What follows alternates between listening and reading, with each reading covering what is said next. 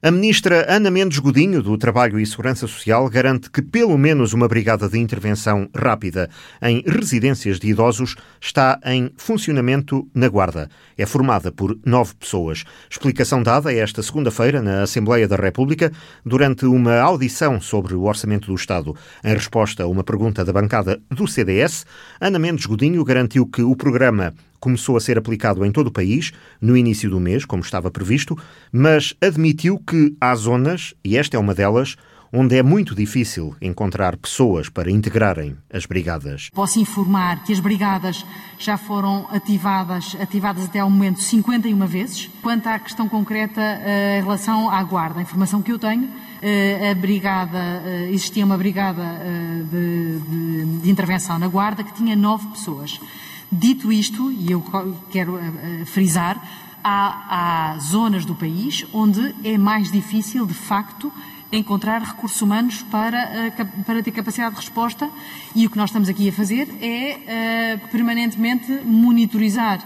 a situação e procurar reforçar as brigadas nas várias, as várias brigadas que existem ao longo do país. O Governo prossegue um esforço de recrutamento para as equipas de intervenção com a ajuda dos parceiros deste programa. Está um, um, processo em curso de recrutamento da própria Cruz Vermelha, que é, é, é o parceiro, é a entidade eh, que, que está a implementar esta, esta, esta operação, precisamente até para reforço, mesmo relativamente ao número inicial que tínhamos pensado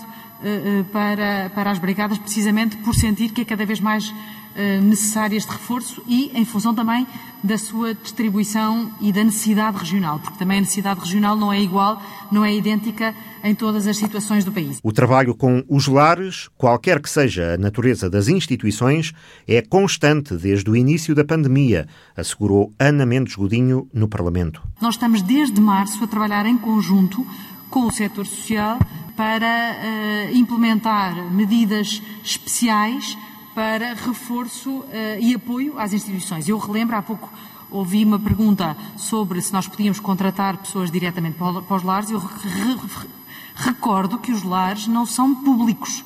Nós temos lares uh, que são lares do terceiro setor, do setor social, que são geridos por instituições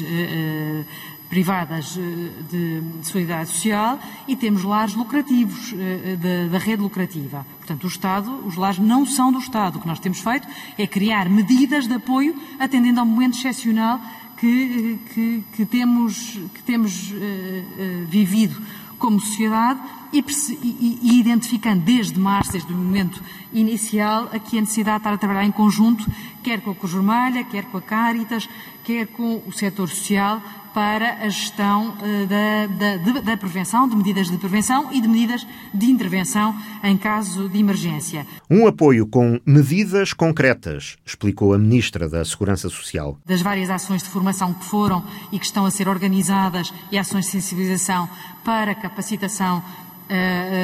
dos lares para a implementação das medidas de prevenção, das medidas dos planos de contingência, a divulgação de todas as orientações técnicas da Direção-Geral de Saúde e dos protocolos de intervenção e de atuação quanto às medidas de prevenção nos lares, a criação da linha uh, especificamente dedicada aos lares que funciona 24 horas, 7 dias por semana, as ações de sensibilização que estão a ser feitas pelas Forças Armadas nos lares em todo o país, o programa de eh, testes preventivos de rastreio aos trabalhadores dos lares e que neste momento estão outra vez a ser realizados testes preventivos aos lares em função de indicadores de, de risco acrescido, ou em função do número de utentes, ou em função da, da, localização onde se inserem, que neste momento, desde o início de outubro,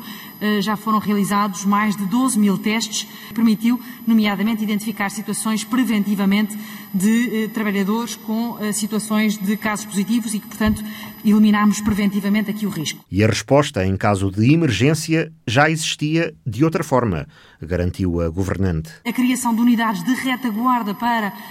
para as situações em que é preciso retirar as pessoas, os utentes dos lares quando não é possível separar as pessoas dentro das instituições ou as visitas conjuntas de monitorização e acompanhamento que têm sido feitas uh, pela Segurança Social, pelas autoridades de saúde e pela Proteção Civil, que neste momento já ultrapassam mais de uh, 2.100 visitas feitas em todo o país. As brigadas são apenas uma parte da resposta. Portanto, o programa uh, integrado dos lares é muito mais do que só as brigadas. As brigadas surgiram também aqui com uma necessidade de termos equipas de intervenção rápida, a par de todas estas, tudo o que tem sido feito ao longo destes meses. Eh, nomeadamente também até a própria campanha de mobilização de voluntários, que permitiu em muitas situações que fossem, aliás, quem pudesse ajudar e intervir em situações onde em que não era possível nem se encontrava mais capacidade de resposta, nomeadamente pelas próprias instituições do setor social que não tinham capacidade de encontrar recursos humanos que pudessem substituir as pessoas que ficam uh, ou em isolamento ou que ficam com uh, situações de testes positivos e, portanto, não podem continuar a trabalhar. Em todo o caso, a Ministra do Trabalho, Solidariedade e Segurança Social admitiu no Parlamento que há zonas do país onde se torna mais difícil encontrar recursos humanos disponíveis para os programas de resposta aos lares.